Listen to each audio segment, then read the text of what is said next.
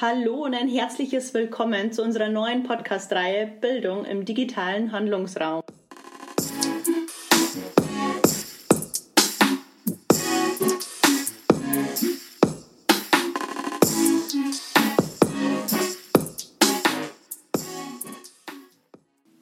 Heute geht es um das Thema Social Augmented Learning. Mein Name ist Paulina Seefeld und nach dem heutigen Podcast weißt du, was Augmented Reality ist auf wissenschaftlicher Ebene.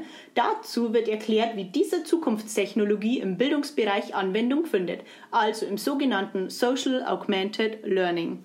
Unterstützung habe ich mir natürlich auch geholt und zwar von der Psychologin Dr. Miriam Meilinger. Ich freue mich, dass du heute bei uns zu Gast bist. Stell dich doch mal kurz vor und was du heute unseren Zuhörern erzählen wirst. Hallo Paulina, ich freue mich sehr, dass ich heute in deiner Podcast-Folge zu Gast sein darf und den Hörerinnen und Hörern psychologischen Input zu Augmented Reality geben darf. Zusammen mit einem interdisziplinären Forschungsteam untersuche ich bereits seit 2012 die Wirkungsweise des Einsatzes von multimedialen Anwendungen auf Lernprozesse sowie eben Social Augmented Learning im Speziellen und konnte dazu bereits einige spannende Erkenntnisse erlangen, die ich heute natürlich gerne mit euch teilen möchte. Dazu gehört äh, natürlich auch, sich zunächst mit den Wahrnehmungsprozessen, die im Gehirn ablaufen, auseinanderzusetzen. Hierzu gehört insbesondere die multisensuale Wahrnehmung. Dazu werde ich euch später gerne noch mehr berichten. Ja, es wird also richtig spannend. Und ich habe auch noch zwei weitere Expertinnen aus der Praxis neben mir sitzen. Zu meiner Linken begrüße ich jetzt ganz herzlich Sabrina Meyer von der Deutschen Bahn. Stell dich doch mal kurz vor, wer du bist und was du alles machst. Mein Name ist Sabrina Meyer und ich bin seit 2015 bei der Deutschen Bahn AG als Leitung im Bereich Kommunikation tätig. Meine Schwerpunkte sind Digitalisierung und Technik und in dieser Podcast-Reihe wurde ich eingeladen, etwas über den neuesten Stand der Anwendung von digitalen Technologien, speziell eben Social Augmented Learning, im Bereich Aus- und Weiterbildung bei der Deutschen Bahn zu erzählen. Okay, ich bin echt schon richtig gespannt auf deine Erfahrungsberichte. Und jetzt habe ich noch zu meiner Rechten die Christiane Friedrich vom Forschungsprojekt Social Augmented Learning neben mir sitzen. Erzähl uns doch mal ein bisschen was über dich. Ja, sehr gern, liebe Paulina. Also ich habe meinen Bachelor und Master of Science in Druck- und Medientechnologie an der Bergischen Universität Wuppertal absolviert. Und im Bachelor war Augmented Reality eins meiner Schwerpunktthemen. Ich fand es einfach mega spannend, wie moderne Medien und Technologien in Unternehmen eingesetzt werden können und habe mich deshalb eigentlich äh, ja, das gesamte Studium damit vorrangig beschäftigt. Und seit 2013 bin ich jetzt an der Uni Wuppertal als wissenschaftliche Mitarbeiterin im Institut für Systemforschung der Informations-, Kommunikations- und Medientechnologie angestellt. Und dann habe ich begonnen, mich konkret auf das Lernen mit modernen Medien und Technologien zu spezialisieren. Und derzeit bin ich, wie du bereits schon erwähnt hattest, im Forschungsprojekt Social Augmented Learning involviert. Und davon werde ich euch heute gerne berichten spannende Themen und interessante Gäste in unserer heutigen Podcast-Reihe und ich würde sagen, los geht's. Was beinhaltet Social Augmented Learning? Es verbindet drei Konzepte und zwar Social Learning, Mobile Learning und Augmented Reality. Was das jetzt im Einzelnen bedeutet, kommt jetzt. Was ist eigentlich Augmented Reality? Ich habe jetzt für euch mal etwas in der Literatur recherchiert, wie denn Augmented Reality überhaupt definiert wird. Herausgefunden habe ich dabei, dass der Begriff noch relativ unbekannt ist. Ganz im Gegensatz zu Virtual Reality. Der Begriff ist schon eher sehr verbreitet, weil er in der Spielszene sehr bekannt ist. Für ein besseres Verständnis von Augmented Reality macht es Sinn, dass man diese beiden Begrifflichkeiten miteinander in Relation setzt ja, letztendlich kann man sagen, dass es keine einheitliche Definition äh, zu Augmented Reality gibt. Jedoch wird meistens auf die Beschreibung von Milgram et al. von 1994 äh, Bezug genommen. Und zwar auf das sogenannte Reality Virtuality Continuum. Ja, und was ist das Reality Virtuality Continuum? Man muss sich vorstellen, dass sich auf der einen Seite Real Environment, also die reale Umwelt befindet, und auf der anderen Seite die Virtual Environment, also die virtuelle Umwelt. Und innerhalb von diesem Rahmen vermischen sich diese beiden Formen, also die reale und die virtuelle Welt. Dann spricht man auch von Mixed Reality, einer gemischten Realität. Wenn man sich jetzt diesen Rahmen vorstellt, dann liegt Augmented Reality näher an der realen Umwelt als an der virtuellen, weswegen auch der reale Anteil bei der visuellen Darstellung überwiegt. Die Begriffe Mixed Reality und Augmented Reality werden jedoch auch gerne synonym verwendet. Streng betrachtet gibt es aber Unterschiede. Und Virtual Reality befindet sich auf der anderen Seite dieses Rahmens. Man ist also in einer komplett virtuellen Welt. Zu dieser Definition möchte ich auch noch auf die von Azuma 1997 zurückgreifen. Denn dieser hat für Augmented Reality drei Charakteristika festgelegt, wie er Augmented Reality beschreibt. Als erstes sagt er, dass Augmented Reality eine Kombination mit einer teilweisen Überlagerung von virtuellen und realen Welten ist. Als zweites sagt er, dass dem Nutzer eine Interaktion in Echtzeit mit den digitalen Inhalten ermöglicht wird. Und drittens, Augmented Reality einen dreidimensionalen Bezug von virtuellen und realen Gegenständen schafft. Zusammenfassend lässt sich also sagen, dass Augmented Reality darauf abzielt, eine bestehende reale Welt mit computergenerierten Zusatzinformationen anzureichern. So, jetzt hast du schon mal erfahren, was Augmented Reality ist und im Folgenden stelle ich dir knapp vor, mit welchen Geräten du Augmented Reality anwenden kannst. Augmented Reality lässt sich auf allen mobilen Endgeräten anwenden, so zum Beispiel auf dem Smartphone oder aber auch auf dem Tablet. Vielleicht erinnerst du dich äh, noch an das Spiel Pokémon Go. Das war so ziemlich eines der bekanntesten Anwendungen von Augmented Reality auf dem Smartphone. Aber was wir an dieser Stelle hier nicht vergessen dürfen, sind die sogenannten Augmented Reality Brillen. Der absolute Vorreiter auf diesem Gebiet ist die Microsoft HoloLens. Denn du kannst dich frei bewegen und die virtuellen Inhalte werden dir als sogenannte Hologramme eingeblendet, mit denen du dann auch interagieren kannst. Ja, und Augmented Reality ist auch eine Art von Mobile Learning, da es den Lernenden ein flexibles und lernortunabhängiges Lernen ermöglicht. Durch die Verfügbarkeit des Internets lässt sich zu jeder Zeit und an jedem Ort auf die Daten zugreifen. Was bedeutet Social Learning?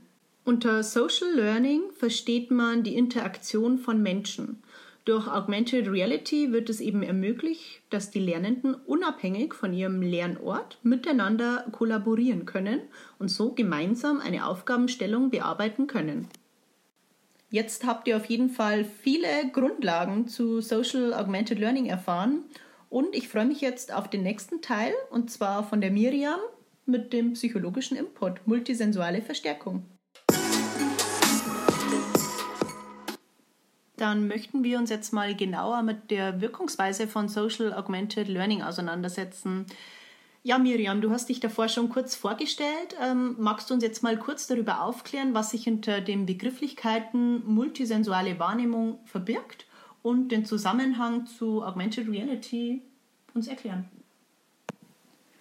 Ja, sehr gerne, Paulina. Um den Wirkungsprozess von Augmented Reality zu verstehen, ist es notwendig, sich zunächst mit dem Begriff der multisensualen Wahrnehmung vertraut zu machen. Das Phänomen der multisensualen Wahrnehmung basiert auf dem sogenannten SOR-Modell. Hierbei lösen gewisse Stimulusvariablen, wie beispielsweise Gerüche, Töne oder Farben, je nach Persönlichkeit und Wahrnehmung des Empfängers eben bestimmte Emotionen aus. Diese durch den Organismus des Empfängers erzeugten Emotionen führen dann schließlich zu einer Reaktion, die ein verändertes Verhalten des Empfängers mit sich bringt.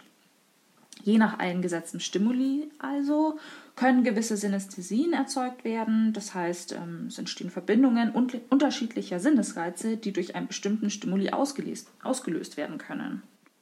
Okay, dann muss ich jetzt nochmal kurz nachfragen. Also das heißt jetzt, dass ein bestimmter Geruch beispielsweise dann auch die Wahrnehmung von einer bestimmten Farbe auslösen kann? Ja, richtig. Es spielen also die unterschiedlichen Sinnesreize, das heißt zum Beispiel visuell, akustisch oder haptisch zusammen und werden über unterschiedliche Kanäle gleichzeitig aufgenommen. So spricht man dann also von der multisensualen Verstärkung. Die Wirkungsweise ist damit um ein Zehnfaches höher als die Summe der Einzelsinne. Hier wirkt ein sogenannter neuronaler Verstärkermechanismus. Spannend, oder? Ja, das klingt auf jeden Fall mega spannend. Und wie kann jetzt da genau Social Augmented Learning in diesem Zusammenhang angewendet werden? Also wie lässt sich dadurch ein positiver Lerneffekt dann erzielen? Um einen positiven Lerneffekt mit Augmented Reality zu erzielen, ist es aus lernpsychologischer Sicht unbedingt notwendig, auch die individuellen Eigenschaften der Lernenden mit einzubeziehen. Das heißt zum Beispiel das Vorwissen, die Intelligenz, die Motivation, aber auch die Merkmale der Lehrenden, zum Beispiel Motivation, das Engagement, didaktische Kompetenzen und so weiter. Außerdem sind die Vor- und Nachteile unterschiedlicher Darstellungsweisen und Aufgabenstellungen natürlich zu berücksichtigen. Das heißt im Endeffekt, es erfordert eine ganzheitliche Betrachtungsweise aller Faktoren, die auf die Lernsituation eben Einfluss nehmen. Besonders hilfreich sind hierzu die Erkenntnisse des Kollegen Meyer, der die Vorteile multimodaler Präsentationsformen erforscht hat wobei auditive Informationen mit visuellen Informationen kombiniert werden. Also ähnlich wie bei der multisensualen Wahrnehmung kommt es hier zu einer Ausnutzung von mehreren Sinneskanälen, welche eine Überlastung des Arbeitsgedächtnisses des Lernenden vermeiden kann. Man nennt das den sogenannten Modalitätseffekt. Alles klar. Und ähm, kannst du uns noch kurz sagen, welche Bedingungen man dann beachten soll, damit man auch wirklich durch Augmented Reality eine Wirkung erzielen kann? Damit AR-Lernumgebungen gut funktionieren können, äh, muss natürlich auch die Technik darauf abgestimmt sein und okay. gewisse Voraussetzungen erfüllen. Ähm, das heißt, sie sollte einfach und robust sein, klare und verständliche Informationen bieten, das heißt also aufs Wesentliche beschränken, ähm, dem Lernenden ja, ermöglichen, die Informationen unkompliziert einzupflegen. Okay, kannst du nochmal uns kurz erklären, was du dann speziell damit jetzt meinst? Das könnte zum Beispiel bedeuten, dass Lehrende an speziellen Trainings äh, in Sachen Programmierung ähm, oder Codierung zum Beispiel teilnehmen oder Fortbildungen erhalten. Dass sie dann einfach wissen, wie sie den, Ein den Inhalt eben richtig einpflegen können. Ah, okay. Mhm. Ja, also insgesamt kann man das zusammenfassen, indem man eben indem man eben sagt, ja, dass komplexe Prozesse einfach für beide Seiten, das heißt dem Lehrenden und dem Lernenden, einfach transparent gemacht werden und ähm, ja, einfach leicht zu erweitern sind ähm, und nicht allzu kostenintensiv. Siehst du dabei dann auch die Lehrkräfte in der Pflicht, dass sie für entsprechende Lernumgebung sorgen? Ja, definitiv. Mit der Einführung und Nutzung von AR ist gleichzeitig auch ein klarer Appell an äh, Lehrkräfte verbunden. Sie sind gefordert, digitale Lernumgebungen natürlich auch entsprechend zu gestalten, um ähm, zum Beispiel intrinsische Motivation aktiv zu fördern. Ähm, dazu zählt eben auch, dass die eingesetzten Technologien äh, adäquat eingesetzt werden müssen und AR nicht nur als Mittel zum Zweck dienen soll, ähm, eben, sondern auch die Integration in didaktische und auch technische Unterrichtskonzepte einen Mehrwert schaffen sollen. AR-Anwendungen eignen sich damit definitiv nicht für den klassischen Frontalunterricht, was wohl den schon seit längerer Zeit geforderten Paradigmenwechsel unumgänglich macht. Da stimme ich dir auf jeden Fall zu. Mich würde jetzt noch interessieren, kannst du uns noch konkrete Vorteile nennen, die sich durch Augmented Reality ergeben, also für den Lernenden? Und gibt es da bereits auf dem Gebiet auch schon Forschungsergebnisse, die du uns kurz oder unseren Zuhörern auch erzählen könntest? Ja, erste Forschungsergebnisse und ähm, vereinzelte Erfahrungsberichte zum Einsatz von AR und VR zeigen bereits, welche Vorteile durch die aktive Anwendung für das Lernen entstehen können. Ähm, die Vorteile der Methoden sind zum Beispiel eine Verstärkung des Lernerlebnisses durch die Erweiterung der visuellen Wahrnehmung, eines Objekts oder der Umgebung. Das heißt, ähm, normalerweise beobachtbare Phänomene oder die Darstellung ähm, von abstrakt, abstrakten äh, Wissenschaftskonzepten sind dadurch möglich. Weiter bieten sie Unterstützung beim Einsatz diverser pädagogischer Ansätze, wie zum Beispiel konstruktivistischem Lernen, situativem Lernen, spielbasiertem Lernen und forschendem Lernen. Mhm, okay. Weiter ermöglichen sie dann ähm, kollaboratives Lernen und tragen zu einer verbesserten Gruppendynamik bei. Sie erhöhen die Motivation, stärken das Selbstvertrauen der Lernenden und tragen zur Verbesserung der Lernergebnisse bei. Ja, und zuletzt können sie natürlich auch ressourcenschonend sein, zum Beispiel im Vergleich zur Durchführung realer Laborversuche. Besonders positive Auswirkungen auf den Lernerfolg haben sich insbesondere bei naturwissenschaftlichen und mathematischen Fächern schon gezeigt. Ähm, der Kollege Klopper hat ähm, zum Beispiel mit seiner Studie gezeigt, dass Studierende die ähm, Anwendung von AR-Elementen als äußerst nützlich bei der Suche, der Organisation und Evaluation von Informationen empfanden. Auch positive Auswirkungen auf das Interesse und die intrinsische Motivation beim Einsatz von AR konnten von den Wissenschaftlern Soturio und Bogner in ihren Studien festgestellt werden. Okay. Ja, super spannend, was du uns jetzt alles erzählt hast, Miriam. Ähm, du hast jetzt hauptsächlich sehr viele Vorteile von Social Augmented Learning ähm, erzählt. Und wie sieht es denn mit Nachteilen aus? Also hast du in deinem oder mit deinem Forschungsteam auch irgendwelchen, irgendwelche Hindernisse ähm, herausgefunden bezüglich der Anwendung? Ja, Pauline, das ist ein guter Punkt, den du hier ansprichst. Ähm, einige Punkte gibt es da schon zu beachten. Also neben den erwähnten positiven Effekten von SAR äh, auf Lernprozesse lassen sich natürlich auch ähm, einige Hindernisse ausmachen. Aha. Ähm, ich hatte ja im Verlauf des Gesprächs den Modalitätseffekt, äh, Modalitätseffekt erwähnt. Ähm, ja, genau. Genau, bei dem eben ähm, gleichzeitig mehrere Sinneskanäle angesprochen werden, ähm, um eben die Überlastung des Arbeitsgedächtnisses zu vermeiden. Ja, aus diesem Grund ist eine entsprechende Aufbereitung natürlich unbedingt notwendig. Ähm, das heißt, wenn die Lernumgebung eben nicht mit einbezogen wird und auch die Vorerfahrungen und Eigenschaften der Lernenden nicht berücksichtigt werden, so kann es eben schnell zu einer kognitiven Überlastung kommen, dem sogenannten Cognitive Overload. Also eine Überlastung des Arbeitsgedächtnisses, was damit natürlich den Wissenserwerb enorm beeinträchtigen kann. Wow, okay, das waren auf jeden Fall super spannende, interessante Neuigkeiten und psychologische Einblicke für unseren heutigen Podcast. Ich möchte mich ganz herzlich bei dir bedanken, Miriam, dass du heute zu uns gekommen bist. Ja, super. Ja, danke dir, Paulina. Hat mir richtig Spaß gemacht bei euch. Dann, liebe Zuhörer, ich würde sagen, es geht weiter. Und zwar werfen wir jetzt einen kleinen Blick in die Praxis. So, ihr lieben Hörer und Hörerinnen, jetzt habt ihr auf jeden Fall einen großen theoretischen Einblick bekommen und ich würde sagen, weiter geht's mit dem praktischen Einblick. Ja, hi Sabrina, ich freue mich sehr, dich jetzt nochmal bei uns begrüßen zu dürfen. Du bist eben bei der Deutschen Bahn und leitest den Bereich Kommunikation mit den Schwerpunkten Digitalisierung und Technik. Heute wirst du uns einiges über den Einsatz von Social Augmented Learning und Virtual Reality in eurem Unternehmen erzählen. Auf jeden Fall, ja. Vielleicht kannst du uns auch mal ganz grob erzählen, wie es bei euch im Moment im Bereich Digitalisierung in der Lehre aussieht. Mhm, klar, gern. Also das ist in unserem Unternehmen wie in vielen anderen auch ein sehr aktuelles Thema, das stetig weiterentwickelt wird. Und wir sind für jede weitere Entwicklung auch wirklich dankbar, weil es einfach so viele Vorteile mit sich bringt. Grundsätzlich lässt sich sagen, dass virtuelle Realität, also die komplette Abbildung der Realität und augmentierte Realität, also die Anreicherung der Realität mit virtuellen Informationen, seit 2018 ein fester Bestandteil in der Aus- und Weiterbildung bei der Deutschen Bahn sind. Ah ja, seit letztem Jahr dann also. Okay, und wieso siehst du denn im Bahnbetrieb dafür eigentlich eine Notwendigkeit? Ja, heutzutage im digitalen Zeitalter erfordern Bahnberufe einfach zunehmend spezifisches Fachwissen. Bahnanlagen beispielsweise werden ständig weiterentwickelt und neue Technologien müssen schnell gelernt werden. Durch AR geht das viel leichter und schneller als zuvor. Das klingt einleuchtend. Und woher bekommt ihr wiederum diese Technologien und Programme, die AR ermöglichen?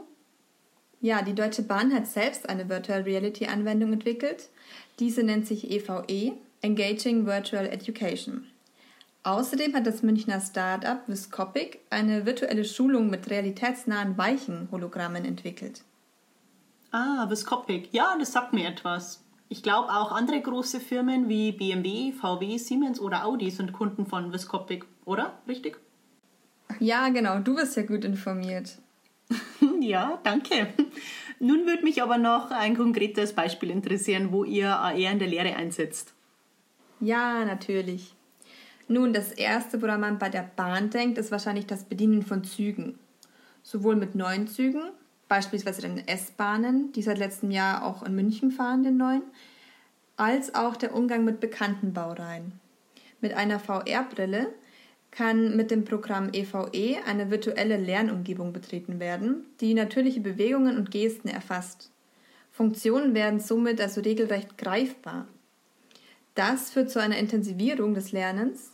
Ich meine, das belegen ja auch bekannte Lerntheoretiker wie beispielsweise Stephen Koslin, der sich mit der Nachhaltigkeit des Lernens befasst hat. Mhm. Aber nicht nur das Fahren von Zügen, das ja eh von Grund auf von Simulationen lebt, sondern auch die Bereich, auch andere Bereiche werden von Virtual und Augmented Reality gespickt. Oh ja.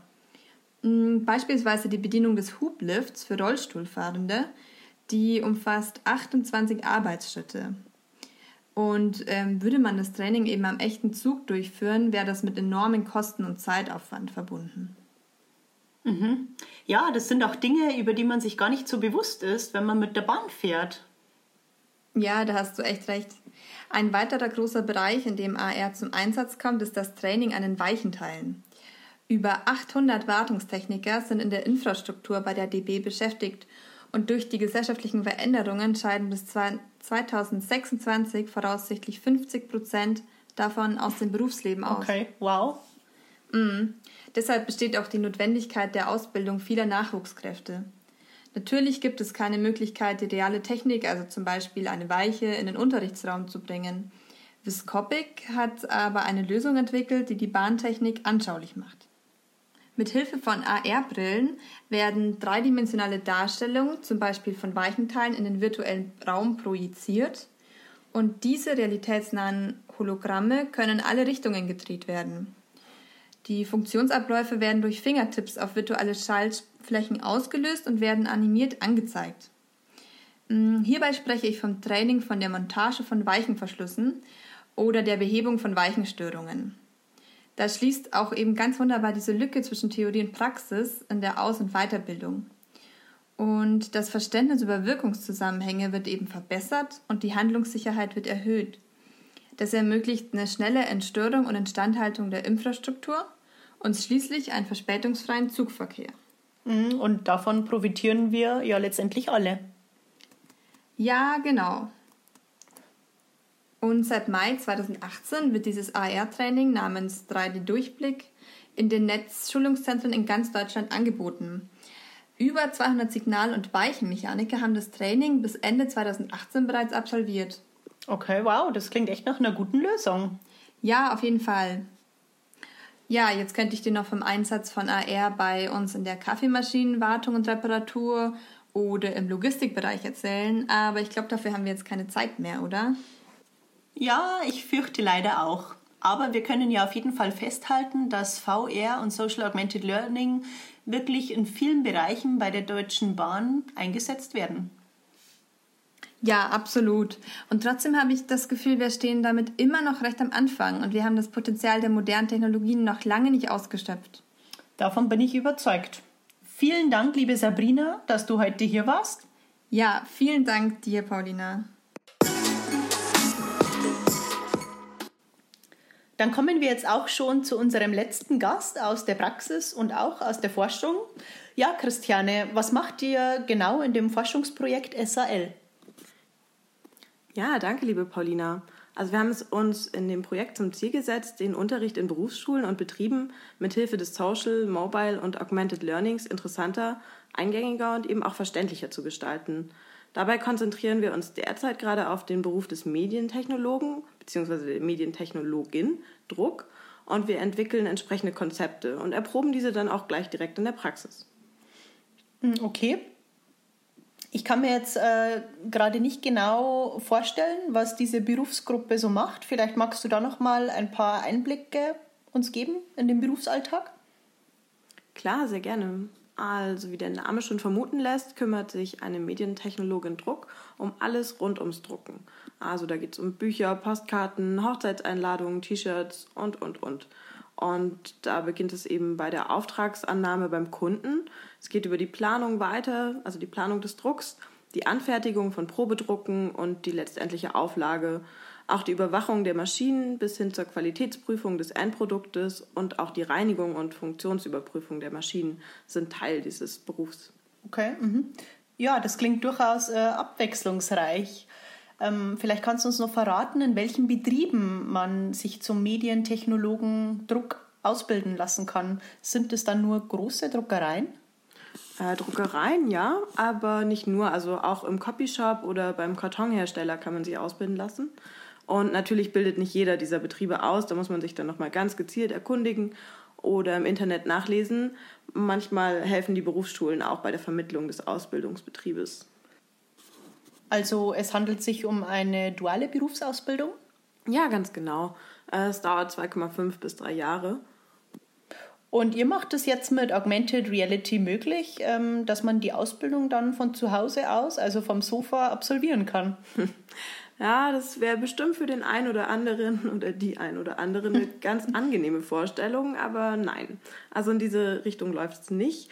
Ähm, unsere Lernformate sehen anders aus und ich denke, da würde auch vieles fehlen, was wirklich in der Lehre und beim Lernen ja so bereits schon so gestaltet ist, äh, dass die Absolventen und Absolventinnen später im Beruf auch Erfolg haben können. Mhm. Was sind denn diese erfolgsversprechenden Faktoren aus deiner Sicht und wo findet das Social Augmented Learning da seinen Platz? Also grundsätzlich ist die Berufsausbildung, so wie sie bisher gestaltet ist, gut und erfolgreiche Absolventen und Absolventinnen können daran erfahrungsgemäß ja, mit einem erfolgreichen Berufsleben anknüpfen. Und Social Augmented Learning wird darauf ausgerichtet, in diese bestehenden Lehr- und Lernformate möglichst gut hineinzupassen und diese eben sinnvoll zu ergänzen. Also das ist auch eine sehr wichtige Anforderung, die wir gemeinsam mit Lehrenden und Ausbildungsleitern und Leiterinnen ausgearbeitet haben. Mhm. Also heißt es für die Lernenden weiterhin die Schulbank drücken, Lerngruppen und Praxisstunden im Betrieb und zusätzlich zu Hause lernen? Ja, ganz genau, aber eben mit neuen technikgestützten Methoden. In all diesen Settings, die du uns eben gerade aufgeführt hast, lässt sich Social Augmented Learning in Lehr- und Lernformate integrieren. Also die Möglichkeit, konventionelle Lehr- und Lernformate zu erweitern, sind grandios und bieten ganz neue Erfahrungen. Allein die Tatsache, dass die sogenannten Digital Natives teilweise viel mehr Begeisterung für solche Formate aufbringen können, was wir ja vorhin bereits von Miriam gehört haben, verspricht Erfolg. Ja, das kann ich mir gut vorstellen. Motivation und Begeisterung geben wirklich Antrieb. Ähm, gib uns doch mal ein Beispiel für eine konkrete Anwendung in der Ausbildung. Ja, sehr gerne. Also ich will euch mal ein erprobtes Beispiel aus der Praxis des derzeitigen Ausbildungsprogrammes der Medientechnologen und Technologinnen-Druck nennen. Also der Schauplatz ist zum Beispiel eine Druckerei. Die Azubis lernen den Aufbau und die Abläufe der Druckermaschinen kennen, indem sie ihr Smartphone oder eben auch ihr Tablet als Röntgengerät nutzen. Und vor der SAL-Anwendung haben dann die Azubis die Maschinen dann selbst auseinandergebaut? Naja, in der Regel eben nicht. Und äh, weil es eben viel zu kostenintensiv und deswegen für die meisten Betriebe äh, nicht realisierbar war. Und außerdem ja, wäre das Arbeiten an der Maschine direkt auch ziemlich risikoreich. Okay, dann ist das äh, ziemlich cool, dass die Azubis da jetzt auch wirklich ganz neu an so wichtige Lerninhalte herangeführt werden können.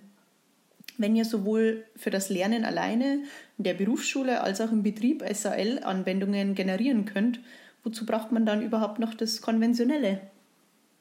Also einen wichtigen Sinn, der für das Lernen elementar ist, den wir mit Hilfe von einer SAL-Anwendung noch nicht abbilden können, ist der Tastsinn. Also das heißt nicht umsonst begreifen. Im Haptik-Forschungslabor in Leipzig wird dieser Sinn unter der Leitung von Martin Grunewald intensiv beforscht. Wir lernen nicht nur unseren eigenen Körper über taktile und haptische Reize kennen, sondern auch unsere Umwelt. Und durch SAL wird zwar ermöglicht, Bewegungen und Handgriffe wie in der späteren Praxis einzuüben, dennoch fehlt aber eben dieses wirkliche Erfahren. Mhm. Und ja, eine Medientechnologin Druck hat mit verschiedensten Materialien und Maschinen zu tun. Und diese müssen in der Ausbildung auch über den Tastsinn erfahren werden. Das ist ein Grund, weshalb konventionelle Lehr- und Lernformate wie beispielsweise die, im, ja, die Praxis im Betrieb weiterhin unersetzlich sind. Mhm. Ja, ist verständlich.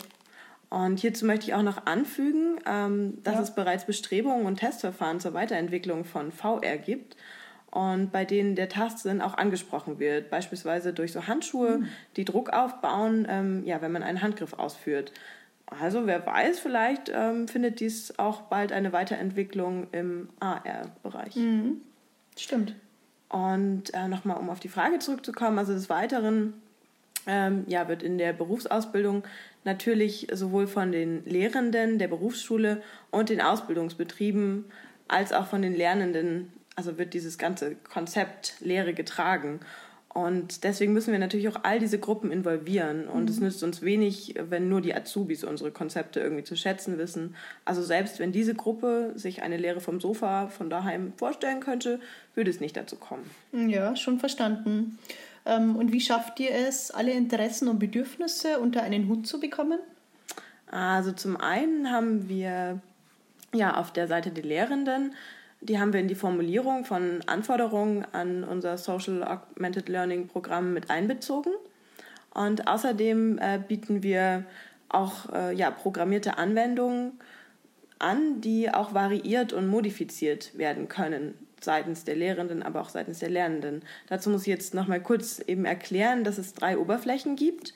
Also es gibt eine für reine Lernzwecke, eine für die Präsentation und eine dritte für die Veränderung der Inhalte und mhm. Darstellungen. Mhm die wir eben Autorenumgebung nennen.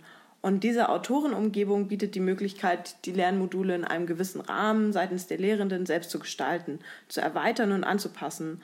Und das ohne sich mit weiteren komplizierten Softwareprogrammen auseinandersetzen zu müssen. Und so können zum Beispiel bestehende 3D-Modelle eingefärbt werden ähm, oder nur zum Teil abgebildet, um beispielsweise einen Ablauf von so einer Maschine schrittweise darzustellen. Ähm, man kann Pfeile einfügen und so weiter. Und ja, solche Modifikationen sind natürlich auch seitens der Lernenden möglich, wenn man ihnen ermöglicht, in diese Autorenumgebung zu gelangen. Und das ist auch besonders im Zusammenhang ähm, mit Zusammenarbeit der verschiedenen Lernenden, also in Gruppen, ne, Social Learning, einfach äh, ja, bietet das super viel Potenzial. Mhm. Und äh, so können die Azubis zum Beispiel an so einem 3D-Modell irgendwie Einträge vornehmen, wie ein Wiki anlegen oder Fragen stellen. Und man kann dann mit natürlich auch die Lerninhalte individualisieren. Und ja, das ist für beide Seiten ein großer Fortgewinn. Und auf der anderen Seite haben wir auch noch die Erprobung durch eine Vergleichsstudie zwischen der rein konventionellen Lehre und der durch SAL erweiterten Lehre durchgeführt. Und an solchen Studien ähm, haben wir sowohl die Lernenden als auch die Lehrenden teilnehmen lassen. Toll. Und gibt es bereits Ergebnisse der Vergleichsstudie, von der du uns berichten kannst?